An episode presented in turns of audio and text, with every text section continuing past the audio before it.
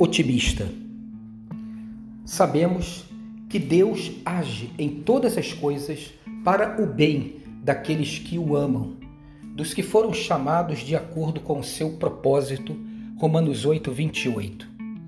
Em tempos bicudos como o que vivemos, uma boa dose de otimismo pode nos ajudar a enfrentar as dificuldades do dia a dia.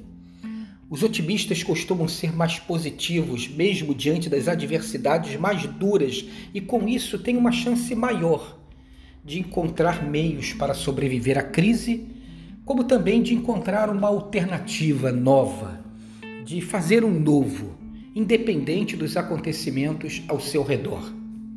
Reconhecemos os otimistas de algumas maneiras. Uma delas é pelo tempo do seu discurso. Se não vejamos, Enquanto os pessimistas falam no pretérito, falam do passado, os otimistas preferem falar sobre o futuro. Os pessimistas insistem em ponderar como deveria ter sido e não é. Já os otimistas se ocupam em discorrer sobre como poderá vir a ser, apesar de. Ao mesmo tempo em que um pessimista culpa o passado pelo presente, o otimista encontra nele elementos para alavancar o seu futuro.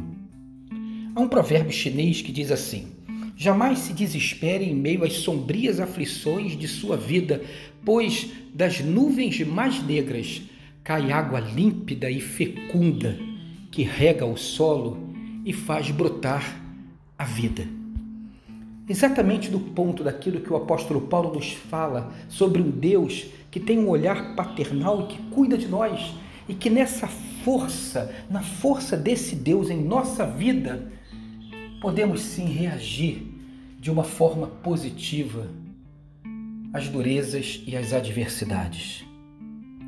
É claro que há tempo para tudo. Muitas vezes há o tempo de parar, de chorar, de prantear, também o tempo de lamentar. Por que não dizer que há o tempo, inclusive, de se desesperar?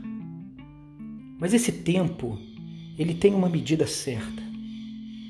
Porque logo essa convicção do cuidar de Deus nos encoraja a prosseguir, apesar das lutas e das lágrimas. Não é assim que o salmista fala? Que as lágrimas, o choro, pode durar uma noite inteira, mas a alegria virá pela manhã. Então, é nesse ponto. O otimista vive na expectativa de um amanhã, um amanhã melhor.